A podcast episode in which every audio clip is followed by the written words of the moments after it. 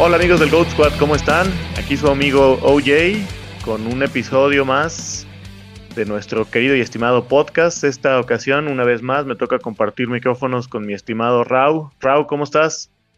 ¿Qué onda, OJ? Bien, un saludo para ti y para toda la banda. Vamos a darle con esta primera parte de la previa, que ya estamos bien cerca de playoffs y hay que seguir echándole ganas a nuestros equipos fantasy. Sí, ya, ya apesta playoffs, dijera Jim Mora, ¿no?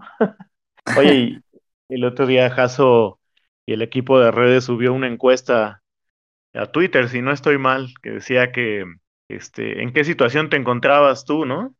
¿Y si la viste? ¿Tú qué, qué le pusiste? Eh, yo le, yo contesté que todavía en algunas peleando por meterme a playoffs, en otras pues ya asegurados y en otras en el fondo. Pero puse peleando por, por playoffs. Yo iba peleando por la dignidad nomás en algunas. En fin. Bueno, pues hoy les traemos la primera parte de las previas de semana 13 ya, ¿verdad? Esta hubiera sido el año pasado la última semana de temporada regular fantasy, pero como bien saben, se extendió una semana más el calendario temporada regular de la NFL y por ende, pues ahora esta es la penúltima semana temporada regular. Entonces ahora tendremos 14 juegos. Si por ahí su comish se durmió, como nos pasó en algunos casos, y todavía les puede extender este, la liga, la temporada una semana más, pues hablen con él para que lo puedan seguir disfrutando de esta deliciosa tortura una, una semanita más. Eh, vámonos sin más ni más. Eh, el primer juego es el del día de mañana. Los Cowboys visitando a los Saints. ¿Tres la línea, Raúl?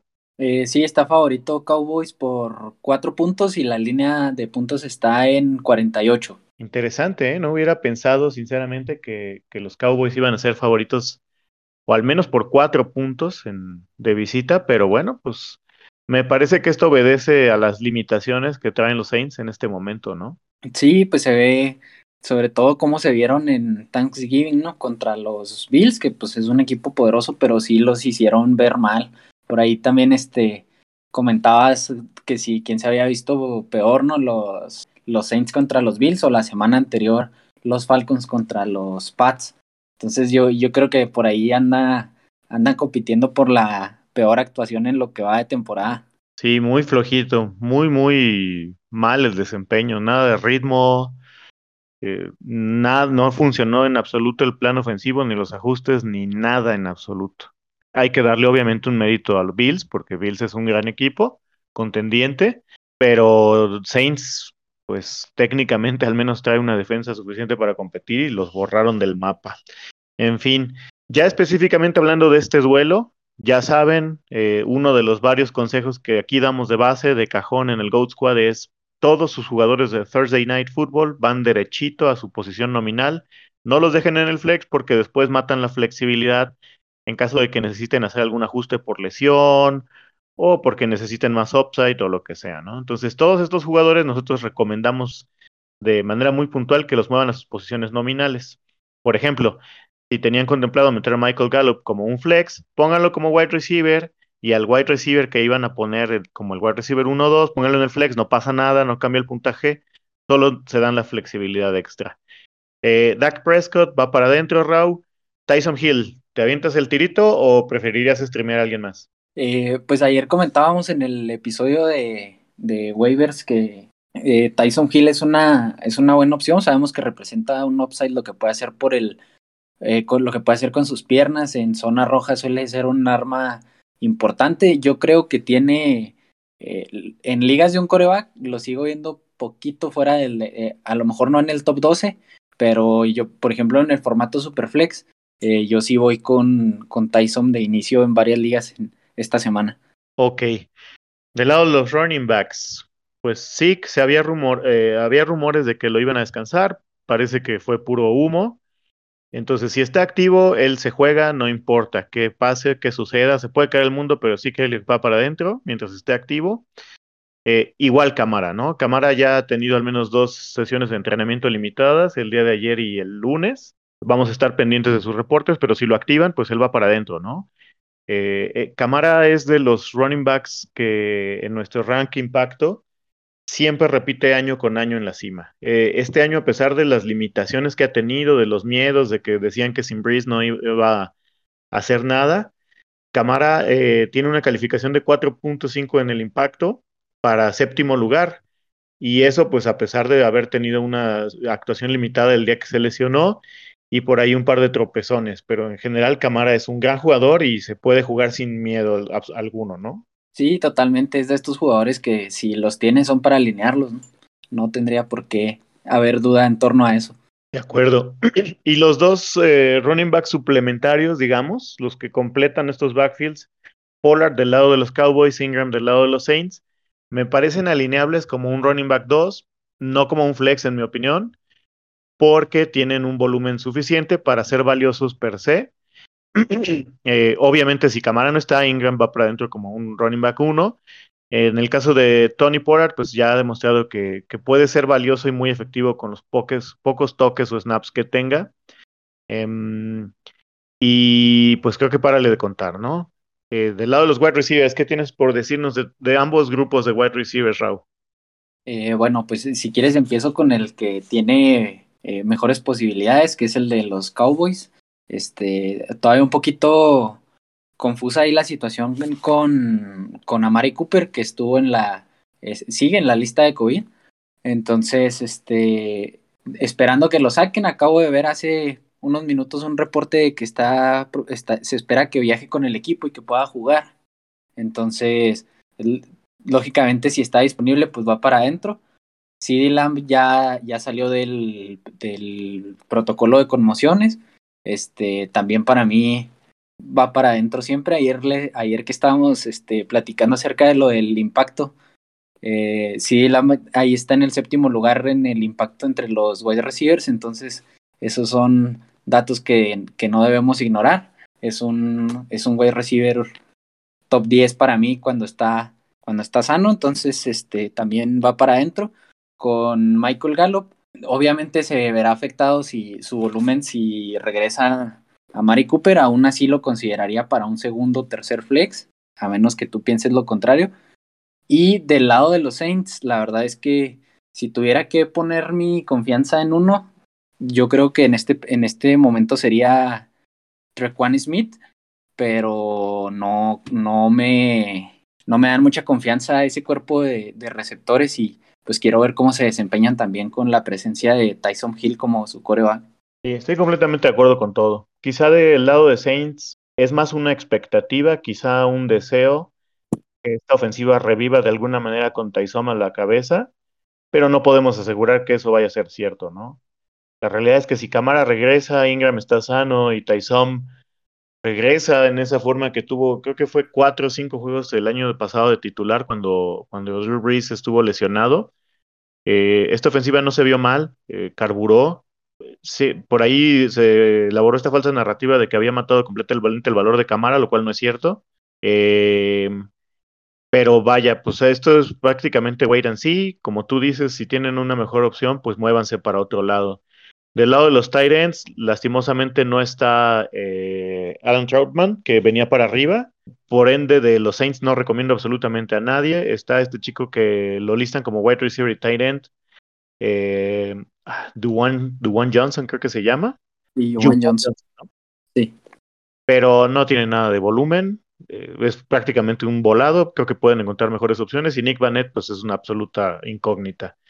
Del lado de los Cowboys, pues Schultz se ha mostrado consistentemente involucrado en el plan de juego. Entonces, creo que ya es una opción sólida en este momento, a menos que tengas a Kelsey o Andrews o alguno de esos pesos pesados, ¿no, Raúl? Sí, de acuerdo. Este, Dalton Schultz ha visto volumen consistente. Este, en zona roja lo busca mucho Dak Prescott. Es un, lo que, bueno, los partidos que he visto de, de los Cowboys eh, se ve como un tight end bastante rápido, entonces lo, está logrando separación en zonas del campo muy eh, compactas, ¿no? En zona roja y eso es bien importante para, para volverse un target importante para su coreback. Entonces yo creo que la, la utilización en cuanto a volumen y la prueba que del ojo que, que yo he hecho y me ha gustado, creo que justifican que, se, que sea un tight end alineable. Sí, y vamos a ver dónde sale esta semana en, el, en los rankings del Goat Squad. Estén pendientes, los vamos a publicar en redes previo al Thursday Night Football, pero el consejo es, que se va, para adentro, ¿no? Yo trataría de evitar estas defensas. En papel, ambas son buenas. Bueno, no en papel, o sea, son buenas defensas, tienen muy buenos jugadores, pero eh, me parece que en prime time y con la necesidad que tienen ambos equipos, por ahí se van este, muy precavidos a cuidar el balón, este, carburan bien las ofensivas, sobre todo la de Cowboys, que pues es muy respetable, y les pueden dejar algo ahí medio feo para empezar la semana, entonces yo me alejaría de esas dos defensas. Y sin más, vamos al siguiente duelo, mi buen Rau, que es una especie de clásico del Goat Squad. Son los, los Cards de Antonio contra los poderosísimos Bears, dijera Charlie, de nuestro querido Charlie. ¿Cuál es la línea para este duelo, Raúl? Eh, están favoritos los Cardinals por siete puntos y medio y la línea de puntos está en 46. Órale, eso me va a poner muy contento a Charlie. Vamos a ver si hay apuesta ahí, ¿no? sí, a ver si se animan. Se pinta que se vea cargado hacia los Cardinals, pero pues hay que ver. Ok, bueno, pues del lado de los corebacks, Kyler Murray ya aparece, al menos que va a entrenar el día de hoy. Apenas están saliendo los reportes. Hoy es miércoles. Para la gran mayoría de los equipos de NFL es el primer día formal de entrenamiento, menos para los de Thursday Night Football y los de Monday Night Football. Entonces, pues todo parece indicar que reaparece, retoma la titularidad, que solo la tuvo que dejar por el tema de la lesión. Y si regresa, pues va para adentro, Kyler. No hay mucho más que decir. Él es de los favoritos del Goat Squad. Y sus números lo avalan, ¿no, Raúl? Eh, el impacto del año pasado, si no estoy mal, fue el 2 o el 3. Y ahorita te digo, este año, ya descontando sus, sus juegos perdidos por lesión y todo, es el 6. Eh, entonces, pues está bastante bien. Eh, a pesar de, que el juego contra Green Bay prácticamente fue por tierra y le estamos contando ese, pues la realidad es que su impacto de 5.1 es muy bueno. Él siempre está dando buenos números, entonces pues va para adentro. Del lado de Bears todavía está como en el aire el estatus médico de Fields. Eh, los, reportes dijeron como que no están seguros de qué va a pasar, que no hay tiempo estimado de, de retorno para, para él. Entonces, este, yo creo que ahorita lo correcto es asumir que inicia Dalton, ¿no? Sí, de acuerdo, y asumir también que no es una opción utilizable en ligas de un coreback. Sí, completamente de acuerdo. Desde mi punto de vista hay muchas mejores opciones en caso de que sea Dalton.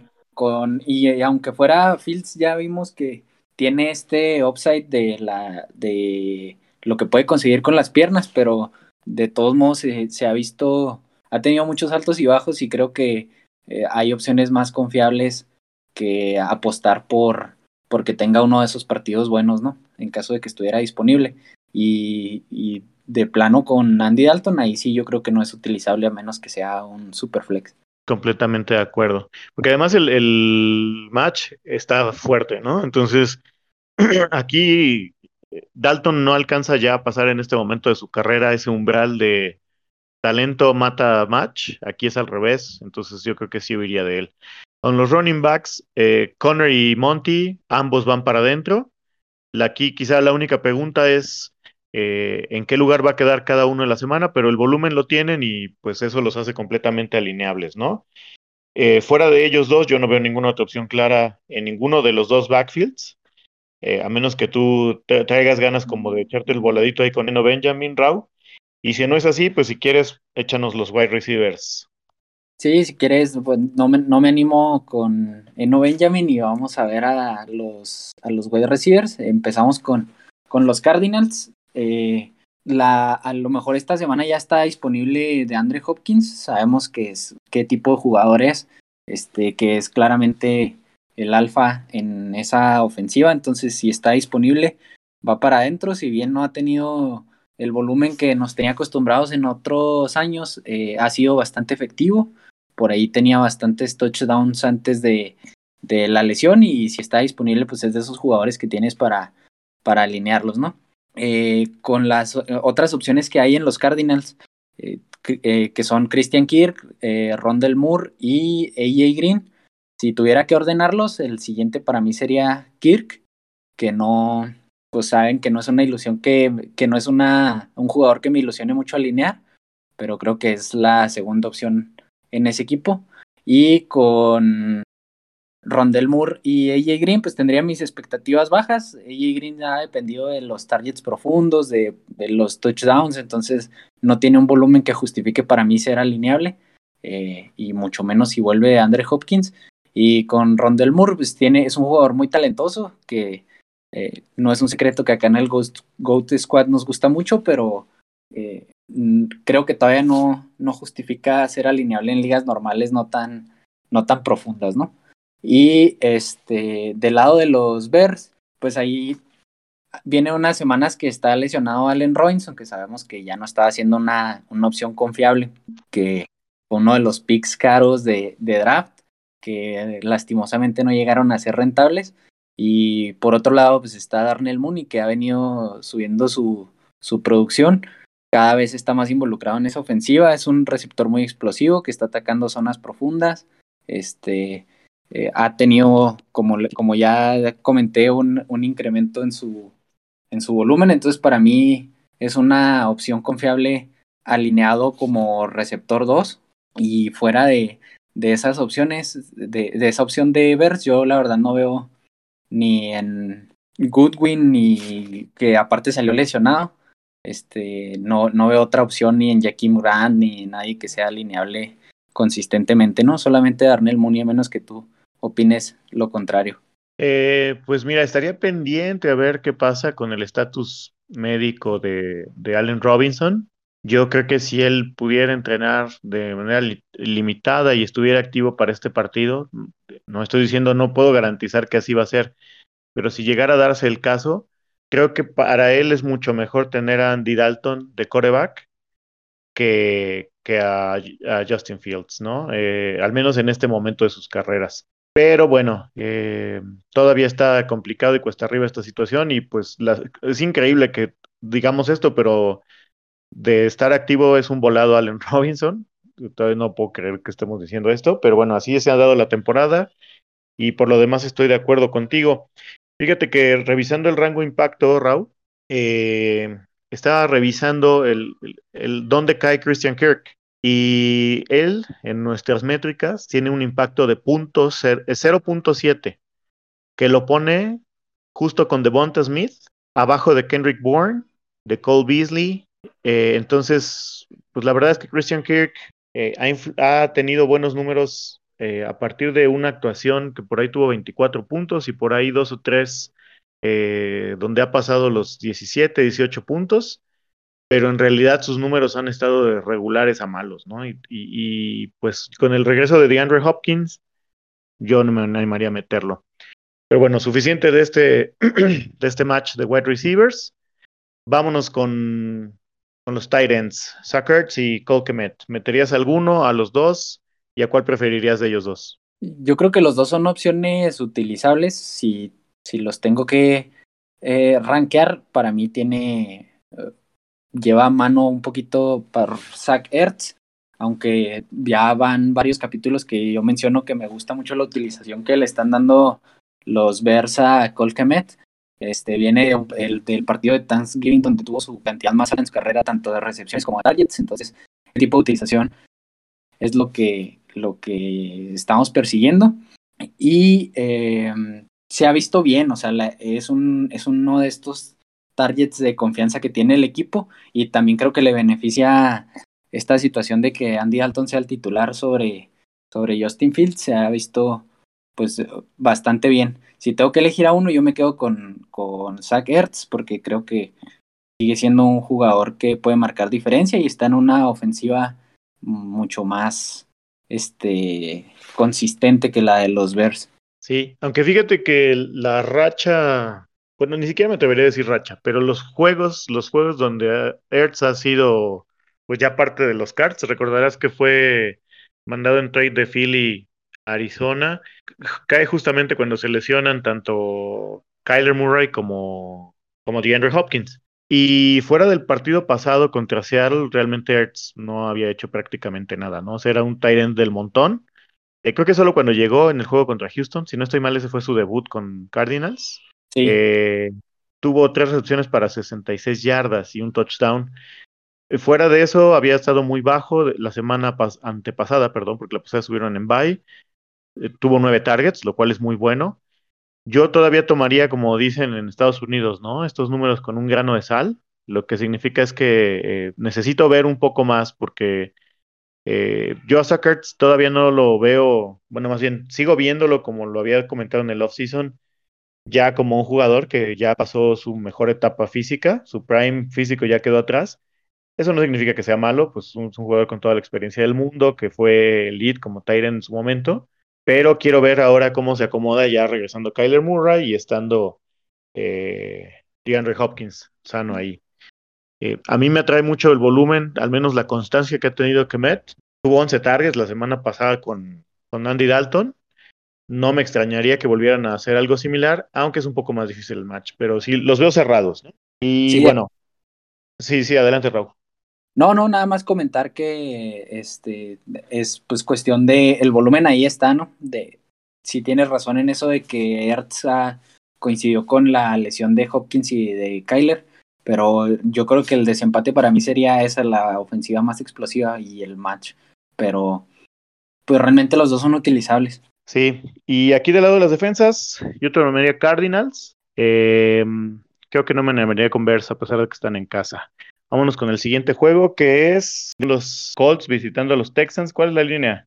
Están favoritos los Colts por 9 puntos y la línea de puntos está en 45. Ok, se antoja para uno de estos juegos matones de Jonathan Taylor, ¿no? Que siga su ascenso meteórico. Sí, de acuerdo. Es este. Todo ahorita hay una. Es el valor más alto de Jonathan Taylor, ¿no? Eh, ya se está proyectando como la próxima selección 1 en, en Fantasy. Y este, pues todos los que lo tenemos en algunas ligas y en otras, lastimosamente no nos hicimos de él, pues estamos totalmente en su, en su arco, ¿no? Se ha visto muy dominante esta temporada y pues sí, como dices, pinta para, para ser uno de esos partidos que nos va a dar más de, más alegrías. Sí, ojalá así sea. Ojalá solo lo voy a sufrir si lo tengo en contra en algunas. Eh, los corebacks, eh, Carson Wentz me parece streameable y Tyrod Taylor, pues quizás solo en casos de emergencias, no se ha visto mal, no tiene un techo muy alto, pero si te casca ahí 17, 18 puntos, creo que cumple. Em, y del lado del contrario de los running backs, pues ahí se han estado alternando entre Burkett y, y David Johnson. Burkett tuvo el 60% de snaps la semana pasada contra Jets. Em, yo esperaría un volumen relativamente similar, pero la verdad es que, dado las limitaciones ofensivas de Texans, no espero nada, bueno, no espero mucho de ellos. Los tendría que utilizar como caso de emergencia un running back 2, pero no más de eso. ¿Cómo los ves, Raúl? Sí, de acuerdo, no tengo muchas expectativas en, en ninguno de los dos. En casos, como dices, de emergencia, si tuviera que elegir a uno, yo me quedaría con Rex Borghead y con David Johnson, pues la verdad, igual como dices, ¿no? Su prime, tanto físico como, bueno, pues su prime físico ya pasó, entonces, este, yo no son, no son opciones que alinearía con confianza, solamente en casos de emergencia. Sí, de acuerdo. Eh, y bueno, nada más, eh, antes de que se me pase, eh, hasta la semana pasada, Jonathan Taylor era el número 2 en el rango impacto. No hemos terminado los ajustes, ya incluyendo semana 12, que fue la anterior. Seguramente es, con eso ya va a escalar a la posición 1. Pero bueno, ahí se pueden dar una idea, ¿no? O sea, no solo es el uno global, sino que consistentemente está dando juegos de matones a buenos, entonces no, ni siquiera se pregunta si Jonathan Taylor se alinea o no. Eh, vámonos del lado de los wide receivers. Tenemos eh, algunas opciones, Michael Pittman, Brandon Cooks. Eh, ¿Cómo los ves a ellos dos? ¿Los alineas? ¿Y qué otro wide receiver de alguno de estos cuerpos de wide receivers nos puedes recomendar, Raúl? Eh, bueno, pues Sí, tengo, tenemos estas dos opciones que son pues bastante sólidas, ¿no? Brandon Cooks que ha tenido volumen, si bien este no, no ha logrado poner los números que puso las primeras semanas, en donde también estábamos eh, alineándolo consistentemente como una opción más que confiable. Estas últimas semanas ha venido un poquito a la baja, pero sigue teniendo el volumen. Es indiscutiblemente el, el target uno de ese equipo, entonces eh, como flex yo lo alinearía. Y con Michael Pittman también, para mí es uno de los jugadores que, que más me gustan en este momento. Creo que está cubriendo muy bien su función como el alfa en ese equipo. Y pues el match es bueno, creo que esas opciones son las que alinearía consistentemente. si tuviera que recurrir a una esta, otra, a otra opción en estos dos equipos, eh, y es, no, no estoy recomendando que lo hagan, es un gusto eh, personal, pero si tuviera que elegir uno, yo me quedaría contigo y Hilton, que es de, lo, de mis receptores favoritos de los últimos años. Es un gusto culposo, ¿no? Sí, es un gusto culposo. sí, creo que estoy de acuerdo. Y además por ahí un stat muy curioso que no sé si has escuchado los fantasy footballers. Incluso le llaman TY Houston porque siempre tiene buenos partidos contra los Texans. Entonces, eh, sí, me atrevería a aventarme ese, ese dardo a lo desconocido. De los Titans, ¿cómo ves, Raúl? O bueno, algún otro wide receiver de Texans, yo creo que no, ¿verdad? Ya está como bastante claro que Nico Collins lo intenta, pero pues no hay suficiente volumen. Y Chris Conley, pues nada. Eh, ¿Quieres hablar de alguno de ellos o nos vamos con Titans? No, si quieres pasamos a los Titans. Vámonos, pues eh, increíblemente la semana pasada Jack Doyle fue el Titan número uno. ¿Crees que se repita? Y aunque no se repita, teniendo expectativas reales, ¿lo alinearías esta semana? No, la verdad es que eh, incluso en el, en el episodio pasado que nos tocó hablar de, del cuerpo de los Titans de los Colts, me acuerdo que dijimos con todas sus letras que de todos no se hacía uno. Sigo pensando lo mismo. Este, el volumen no, no justifica que, que sea de otra forma. Esto yo lo veo como eh, una excepción fuera de la regla, ¿no? La regla es que, que estaban teniendo poco volumen eh, todos. Y pues, como siempre decimos, el volumen es el, el rey del fantasy. Y yo creo que eh, estar apostando porque eso vuelva a pasar, pues tendría, representaría un gran riesgo para para nuestros equipos. Claro. Yo si acaso tendría a Jack Doyle como una especie de stash, pero sabemos que pues a veces no es muy recomendable tener un segundo Tyrant de stash, ¿no? Este, solo tratando de, adelantarme. También los Colts tienen bye en la semana 14, entonces me alejaría. Y del lado del Texans, si los Tyrants de Indy no nos gustaban, pues creo que los de Texans menos, ¿no? Increíblemente, al menos para mi gusto, eh, este chico Brevin Jordan, que para mí no era un prospecto muy grande y que de hecho se cayó hasta la quinta ronda del draft, ha empezado a carburar más o menos, ha ganado algo de snaps, 60% eh, de snaps la semana pasada, pero tres targets. Quizá él sería una opción para ligas profundas o eh, ligas eh, Dynasty, ¿no? Entonces, pero fuera de eso, las expectativas son bajas. Si tiene otro juego donde se empieza a consolidar así, entonces sí, yo quizá lo empezaría a considerar, pero en este momento, pues todavía es muy temprano para saberlo, ¿no? Sí, de acuerdo. Eh, Les comentaba ahí en el chat de la banda que la semana fue tan mala para los Titans que eh, este, jugadores como Jack Doyle o como Brevin Jordan estuvieron en el top 12, entonces así, así fue la semana pasada para los Titans. Sí, sí. Fue una semana muy atípica. Yo recomendaría que buscaran a la, defensa de los Colts, si está disponible. Em, es la semana, la, perdón, la defensa 4 o 5 global, entonces si la encuentran, métanla sin, sin pensársela. Tiene buenas posibilidades por ahí de recuperar balones sueltos, de tener capturas. Yo no espero que dejen en cero a los Texans, no deberían esperarlo ustedes tampoco, porque además es un juego divisional, pero sí tiene buenas posibilidades de tener capturas y números que sumen. Eh, vámonos al siguiente duelo, que son los Chargers de Joe Burrow visitando, perdónenme, qué babosada estoy diciendo. Los Chargers de, Justin Herbert visitando a los, a los Bengals de Joe Burrow. Eh, ambos de lo mejor de la clase pasada de, novatos, Raúl. Eh, ¿Cuál es la línea que traes aquí? están favoritos los Bengals por tres puntos y la línea de puntos está jugosita, 50 puntos y medio. Sí, fíjate que la defensa de, al menos el perímetro de Chargers es respetable. Eh, no sé necesariamente si es el resultado de que sus frontales sean tan malos o es que realmente su perímetro es muy bueno. Pero cualquiera que sea el caso, pues aquí va eh, poder contra poder, el poder aéreo de Cincy contra el poder del perímetro de Chargers. Yo alineo a cualquiera de ellos dos. Yo me considero fan de ellos desde que estaban eh, proyectados para irse en las primeras rondas del draft de la NFL del año pasado. Eh, mucha gente desestimaba a, Herbert. Yo por ahí alcancé a llevármelo en varias Dynasty. Y Burrow, pues ni se diga, ¿no? Soy su super fan y porrista número uno, yo creo, junto con Jaso. Em, ¿Qué me dices de los, de los running backs? Deleítate. Eh, bueno, pues la semana pasada también comentaba que Joe Mixon es de estos running backs que están eh, disipando todas las dudas que había en torno a, a esa narrativa de que es, propenso a lesionarse y que había quedado de ver en fantasy.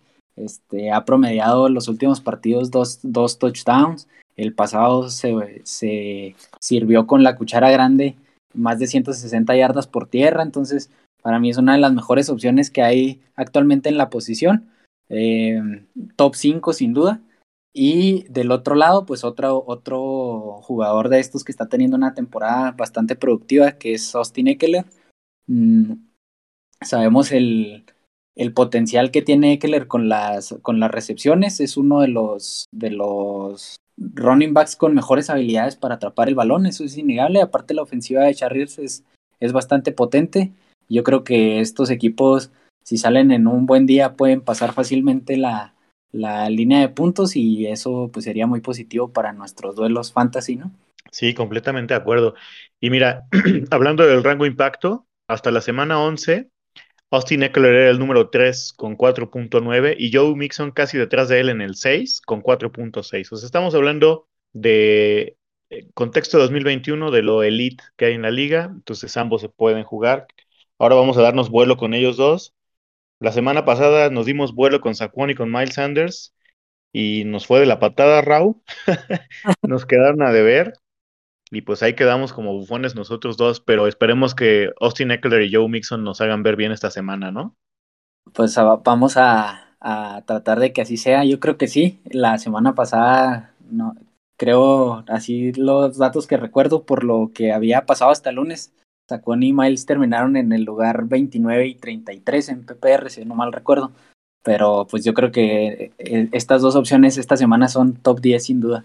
Sí, y si de plano vuelve a pasar lo mismo, los salitres somos nosotros y no volvemos a, a, darle buenos este, comentarios a ningún running back, ¿no? sí, de acuerdo. ok. Eh, fuera de ellos dos, no hay ninguna otra opción eh, iniciable, ni siquiera como emergencia en ninguno de estos backfields. Em, vámonos con los wide receivers, que aquí también hay bastante carnita. Eh, están Keenan Allen, Mike Williams, Jamar Chase y T. Higgins. Alineas a los cuatro eh, y en qué orden. Eh, sí los alineo a los a los cuatro, creo que son este, opciones más que utilizables y que han sido rentables la mayor parte de la, de la temporada. Por ahí T. Higgins traía el volumen, no había tenido tanto la producción para mí era más que claro que eso significa progresión y esta semana pasada lo vimos de, de, esa forma, siendo el líder en targets en los Bengals y además el que mejor números totales puso. Si los tuviera que alinear en, en el sistema de puntuación PPR, el primero para mí sería Keenan Allen. Creo que sigue siendo de esos wide receivers que eh, por el tipo de utilización que tiene, tiene mucho volumen. Eh, aparte es un gran wide receiver, un muy buen corredor de rutas en una ofensiva potente como la de los Chargers y creo que Justin Herbert tiene todo para ponerle eh, bueno, buena cantidad de targets y que pueda convertirlos en buenos números. Eh, donde ha estado un poquito bajo es en los touchdowns, que la verdad tampoco es algo que me preocupe. Para mí eso se puede nivelar en cualquier momento, pero el volumen ahí está. Si tuviera que poner en el uno en el primer lugar sería Keenan Allen y a lo mejor y te sorprende a ti lo que voy a decir, pero para mí el segundo sería T. Higgins, el tercero, eh, Jamar Chase y el cuarto, Mike Williams. No sé si los veas así. Fíjate que con Keenan estoy de acuerdo. Veo muy disputado Higgins y Chase y yo soy gran fan de los dos, ¿no? Desde el año pasado a mí T. Higgins me llenó el ojo. Dije que para mí era mejor que varios otros que se fueron en primera ronda. Em, pero Jamar Chase pues también es un enorme jugador como dices, últimamente sus targets han decaído. Eh, probablemente se deba a que en la lectura Burrow se vea pues que lo están cubriendo, ¿no? Están haciendo el famoso bracket con Jamar, poniéndole más atención, lo cual es benéfico para Higgins y ya lo habíamos platicado, ¿no? Uno no necesariamente le resta valor al otro y pues en este caso creo que Higgins, eh, híjole, honestamente si tuviera que decir entre los dos, creo que los metí a los dos, ¿eh? Eh, y Mike Williams, pues por ahí ha subido su volumen, empezó a tambor batiente, después tuvo un bajón, también sabemos que estuvo lesionado, incluso su número de snaps disminuyó debido a la lesión que tenía en la rodilla. Parece que va retomando el ritmo. Increíblemente, la semana pasada tuvo ocho targets y apenas dio ocho puntos PPR. pero creo que estas semanas rebotan. Para mí las cuatro opciones son buenas y seguiría el mismo orden que acabas de proponer. Eh, del lado de los Titans, Rau, bueno, y fuera de ellos, pues honestamente ni a me encanta para, ni siquiera para un flyer, porque ha estado pues muy cabizbajo, ¿no? Por ahí tuvo dos o tres juegos buenos, pero ya lleva tres semanas donde ha estado francamente decepcionante. Eh, no significa que no pueda tener rebote en esta, pero pues dada esa tendencia preferiría alejarme de él. Y del lado de, Chargers, pues no sé si Palmer o Guyton sean el tercero en cuanto a targets de esta ofensiva, pero ninguno de los dos rebasa los dos o tres targets semanalmente, entonces pues la verdad paso. Titans, tenemos a CJ Usoma o a Cook y Parham del lado de los Chargers. ¿Meterías alguno? Pues si tuviera que elegir a alguno de esos, de esas tres opciones, me quedaría con Cook. Eh, me parecen tres opciones que están en el mismo grupo, ¿no? Que si, que si bien no tienen un volumen que sea demasiado atractivo, por ahí se encuentran con el touchdown y pueden poner una semana de buenos números.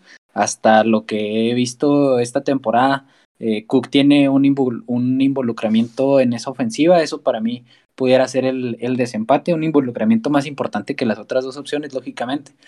Entonces, si tuviera que elegir alguno, sería Jared Cook. De los otros dos, en una, en una liga normal, en donde línea solamente un tight end, yo no los veo como opción utilizable. Sí, de acuerdo. Y ya es como la segunda o tercera semana que te pregunto si utilizarías a CJ Usoma, Rau. En todas las ocasiones has dicho que no por el poco volumen que tiene. Y en realidad, esto ya visto a la luz de, los juegos ya propiamente jugados, ¿no?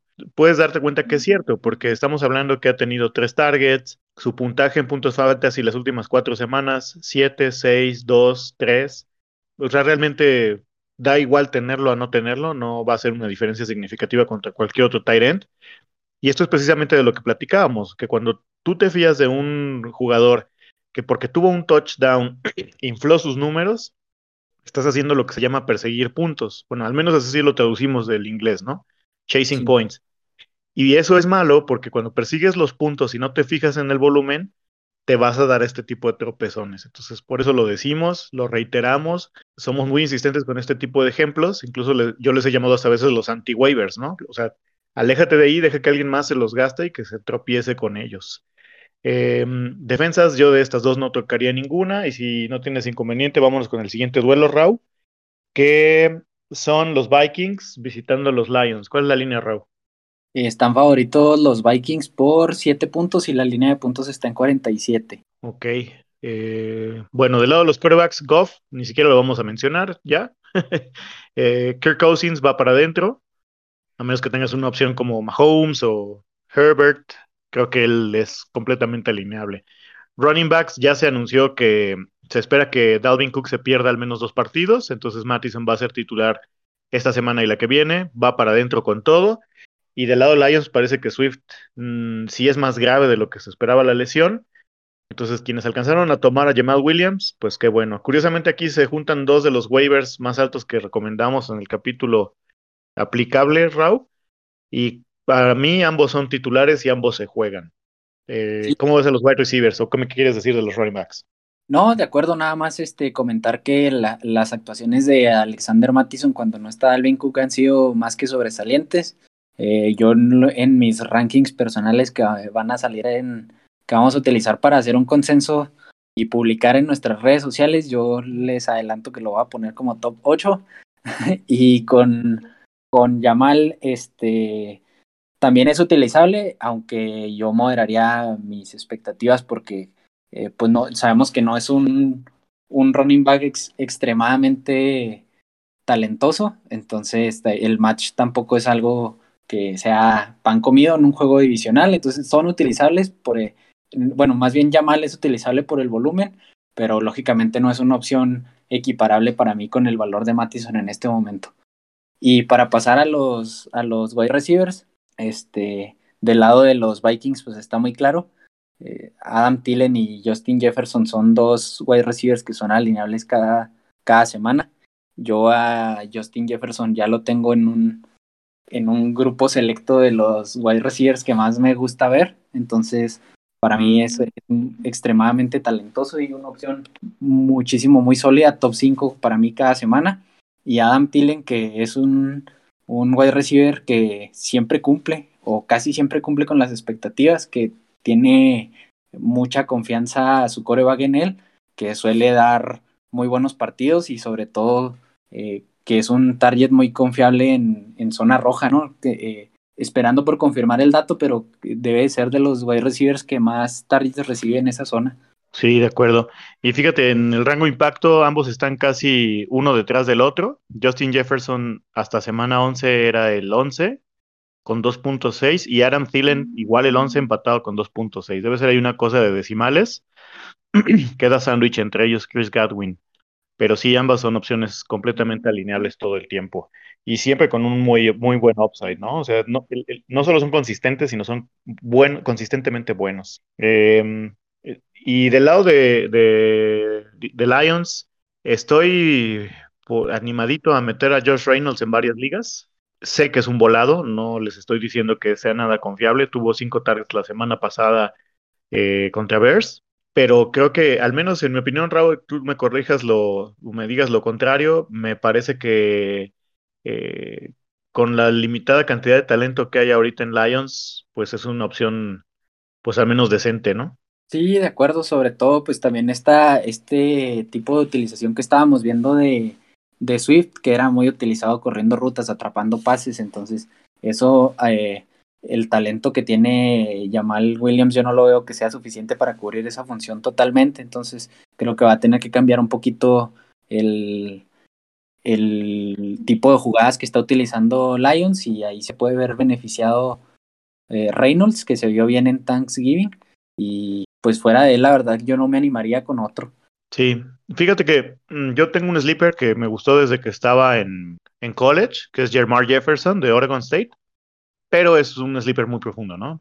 Eh, quizá tómenlo como stash ahorita si tienen un slot que realmente no vayan a utilizar y pues del lado de, Detroit, pasando un poquito los Titans, eh, TJ Hawkinson salió tocado el juego la semana pasada, pero ya no hubo ningún reporte, nada más estén pendientes, confirmen que entrena full o al menos que no salga ningún reporte. Y él es obviamente alineable. Del lado de Minnesota, Conklin, pues eh, muy mediano, ¿no? Nada absolutamente destacable. Parecía que ahí se iba a encender por ahí de semana 3 y 4, pero pues ya después volvió como a la, a la normalidad o a la enanés de todos los Titans y fuera por ahí de algún touchdown o alguna jugada importante, realmente el, desde este montón de Tyrants que da lo mismo alinear o no. ¿Tienes algo más que agregar? ¿Te gustaría meter a la, defensa de los Bikes en este partido, Raúl?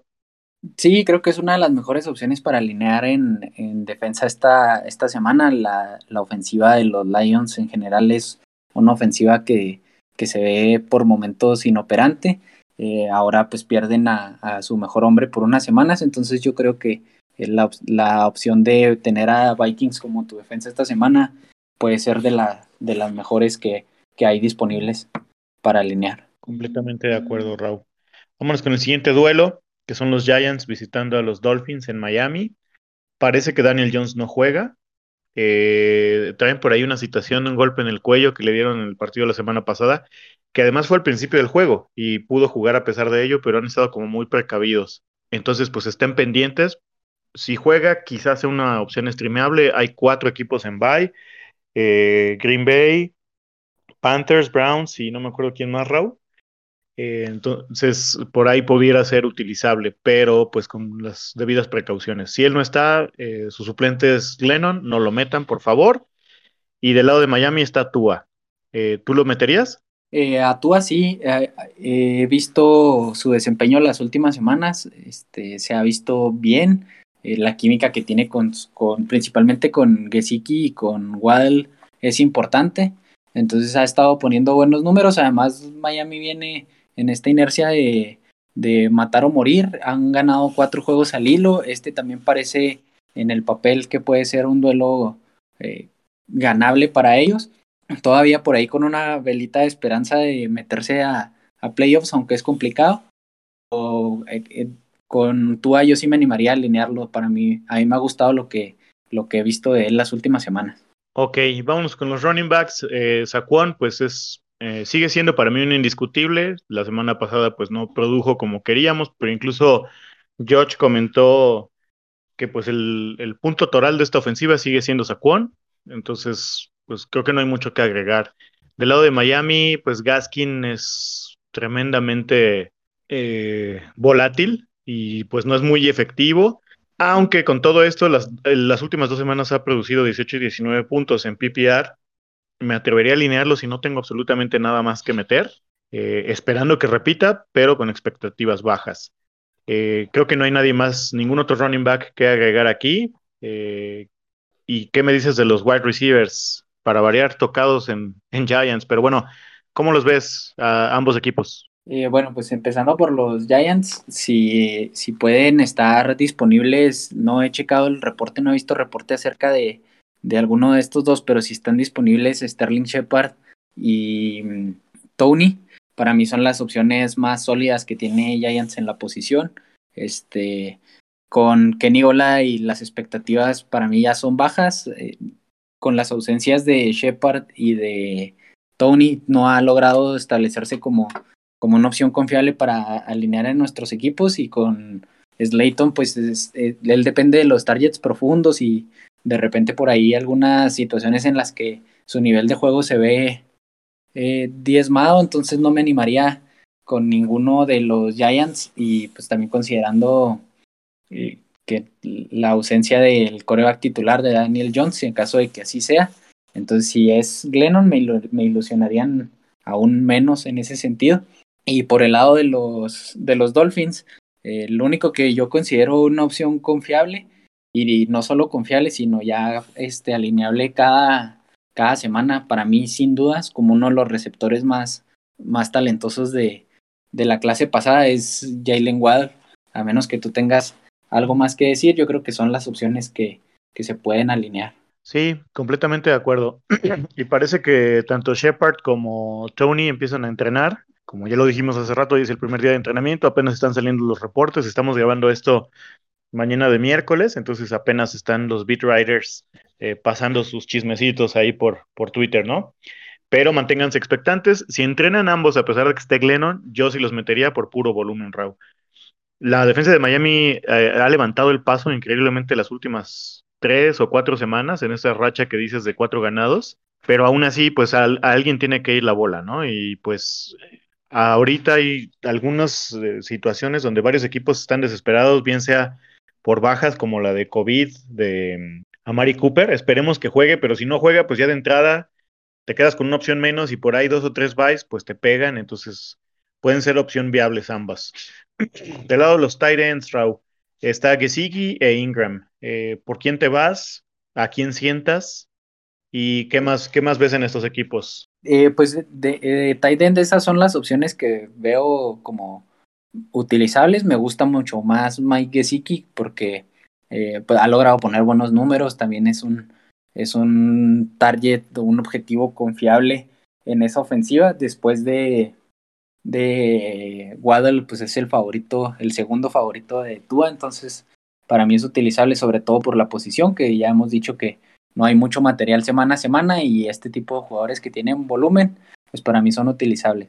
Y con Evan Ingram también lo utilizaría en, un, en una situación de, mm, pues específica, ¿no? Donde no tengo a uno de los tight ends élite en mis equipos y por ahí apostando a que tenga una buena actuación con el volumen que tiene, que el volumen ahí está y se ha visto pues bastante inefectivo, pero como una opción de esas que sacamos del, del famoso costal de que comenta Wilmar y por ahí apostando a que tenga una buena semana, yo sí me animaría con Evan Ingram. La bolsita del mago Wilmar, ¿no?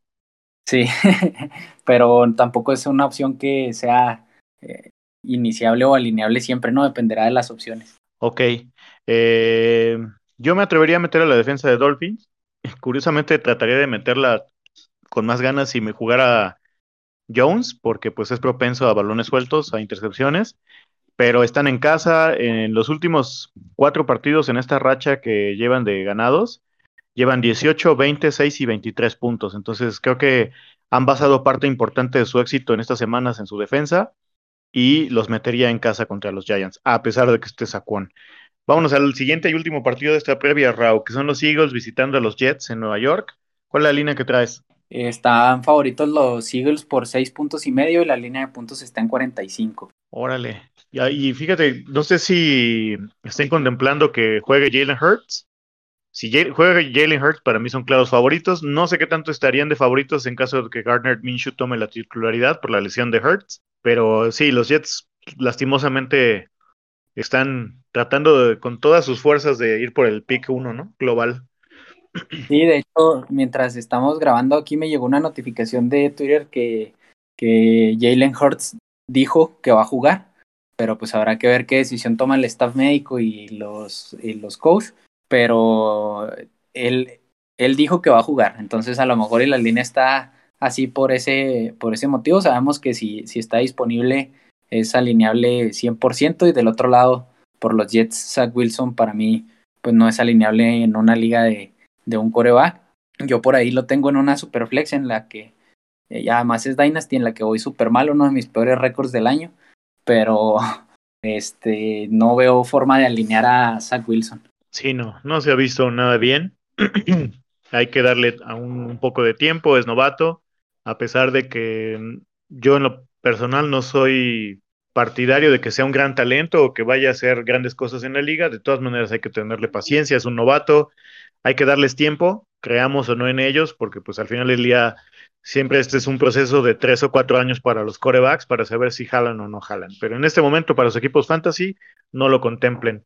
Y nada más una rápida actualización, Jalen Hurts participó en la práctica, que en realidad fue una caminata de estiramiento, pero al menos es bueno que siquiera esté ahí, ¿no?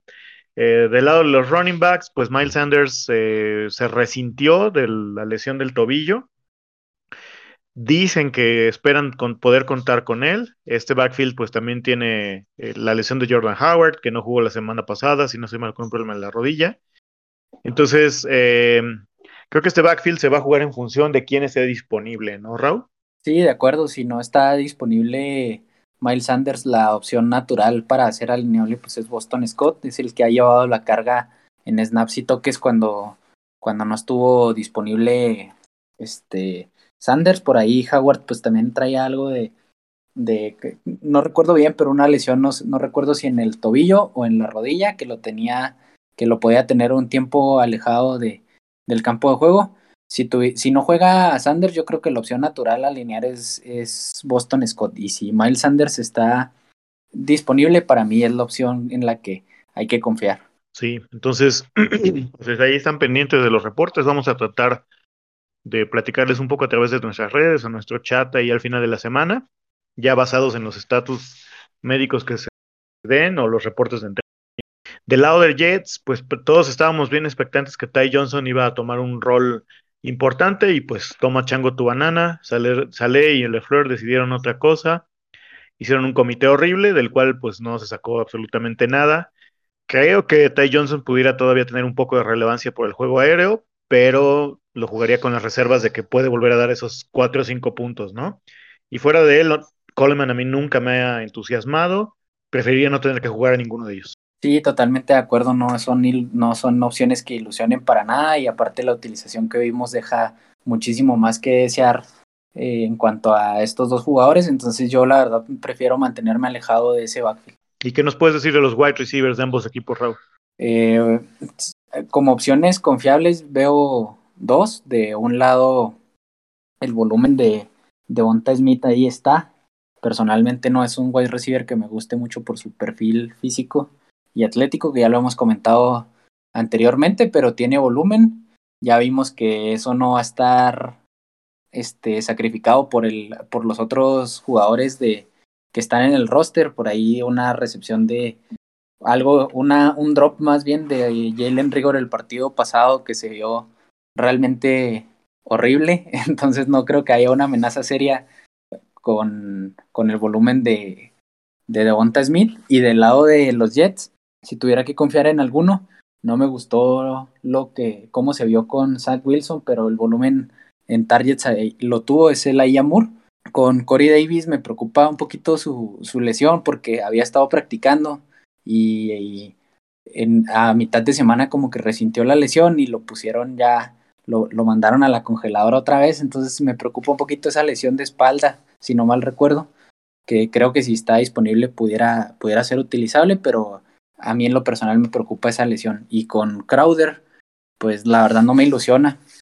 Si tuviera que elegir a dos, pues serían esos, Elijah Moore y Devonta Smith, aunque pues no, no como wide receiver 2 o como un flex, es como yo los, los veo para esta semana. Sí, yo la verdad, eh, suena que estamos haciendo un poco leña del árbol caído, pero la realidad es que desde el proceso previo al draft de la NFL habíamos advertido que Devonta Smith no tenía pues las herramientas físicas en cuanto a corpulencia para competir al el nivel de expectativas que mucha gente tenía de él en la liga.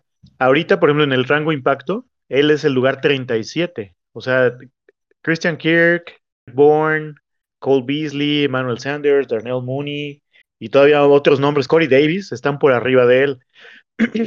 la verdad es que ha sido eh, un, una marcada inconsistencia y cuando es constante es constante para abajo, porque a pesar de que tiene algo de volumen, Devonta no produce en función de ese volumen que tiene, ¿no? Él es el 25 en puntos totales, pero cuando ya eh, hacemos este desglose de juegos buenos y juegos malos, que es el rango impacto, pues realmente te das cuenta que va sumando de a poquitos, pero que esos poquitos no son suficientes para hacer algo realmente significativo, ¿no? Entonces, eh, por ahí tuvo un par de, una, una, buena racha en semana 9 y 10, pero pues ya semana 11 y 12 ya volvió a su realidad, entonces creo que ya, yo, yo creo que ya no hay más que tratar buscar venderlos, y ya no se pudiera en una liga redraft, pues quédenselo, pero para mí hay mejores opciones para jugar que él.